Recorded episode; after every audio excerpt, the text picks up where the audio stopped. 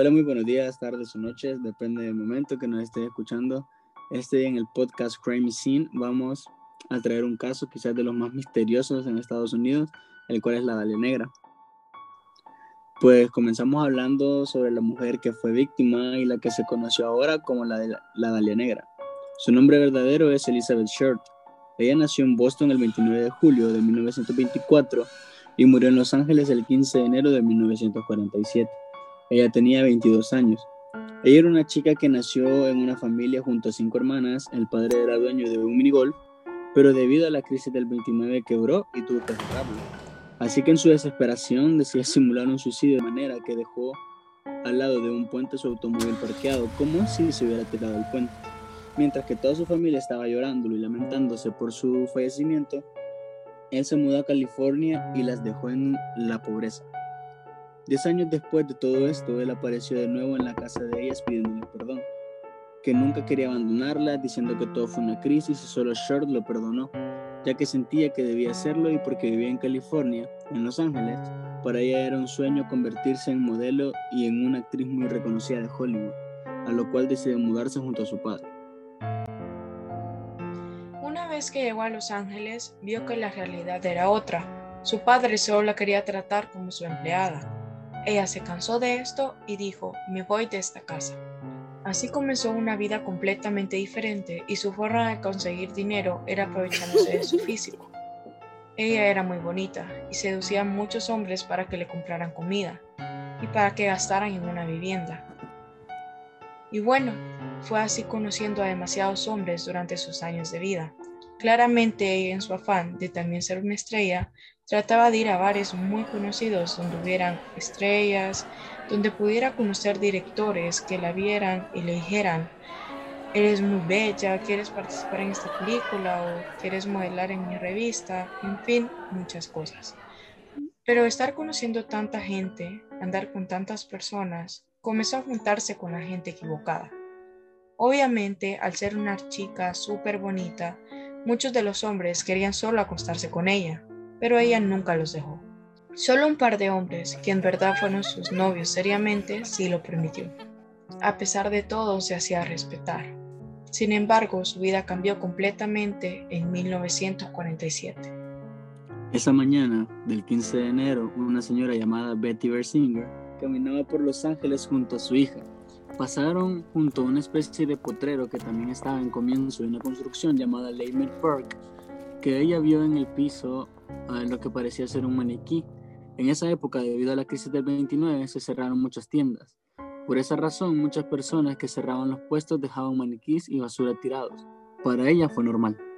La niña dijo, mira mamá, ese maniquí ahí todo roto. Y cuando ella se acercó, fue el peor momento de su vida, ya que este no era un maniquí, era Elizabeth Short, degollada, hundida en el piso. Claramente la señora salió corriendo y le dio aviso a la policía. Ahora es uno de los casos más misteriosos y todavía no resueltos en toda la historia de Estados Unidos. Short había sido cortada en dos partes desde la cintura y habían sacado absolutamente todos los órganos que tenía. No poseía ni una sola gota de sangre. Además le hicieron un corte de una sonrisa que va de oreja a oreja. El cuerpo había sido completamente lavado y limpiado. Incluso el pelo se dejó limpio antes de dejarla ahí tirada. Los cortes eran muy finos, hechos con mucha precisión, lo cual hacía parecer que el asesino tenía mucho conocimiento en el ámbito quirúrgico medicinal. Sin embargo, lo más extraño fue la manera en la que la dejaron. La dejaron con los codos doblados en un ángulo recto y le cortaron el vientre. Le cortaron un muslo y lo metieron por dentro de su vagina. Le fracturaron las piernas con un bate, la asfixiaron y tenía marcas de cuerda atadas en los brazos y piernas, lo cual indicaba que había sido atrapada o presa en algún lado. Fue muy complicado identificarla debido a todos los golpes y lo que había sufrido esta mujer. Además de que sus manos estaban supremamente mojadas, sacar las huellas dactilares era muy complicado. Después de un tiempo, lograron por medio de las huellas ya que se secó un poco más el cuerpo, identificarla y llegaron a la conclusión de que se trataba de Elizabeth. En la autopsia se supo que la habían quemado con cigarrillos, la habían golpeado, le habían lacerado, la habían despellejado e incluso se dice que había sido obligada a comer excremento humano, porque se encontró en su estómago.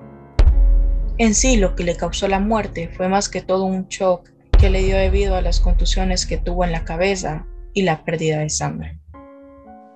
Ella había sido reportada como extraviada. Pasaron tres días hasta que finalmente se encontró.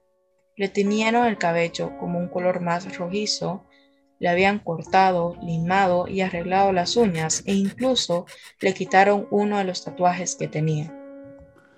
Un día el periódico de Los Ángeles recibió una llamada del presunto asesino diciendo que estaba muy molesto pues no estaban haciendo el seguimiento correcto o necesario para descubrirlo. A lo que ellos respondieron, si ustedes díganos por qué o cómo, él les dijo, les voy a mandar las pruebas y varias cosas. Él les mandó el registro de nacimiento de Elizabeth, fotografías, tarjetas, pedazos de periódico recortado con la noticia de la muerte de ella y una libreta de direcciones que tenía varios nombres de personas que eran amigos cercanos. Después de descartar a muchos otros hombres, quedaron tres pendientes en la lista. Sin embargo, se les entrevistó a cada uno y se descartaron. Se dice que la última persona que estuvo con ella se llama Robert, un día antes de su desaparición. Ella estaba paseando por las calles cuando él se acercó con su carro y le dijo, ¿Cómo estás, nena? ¿A dónde te llevo?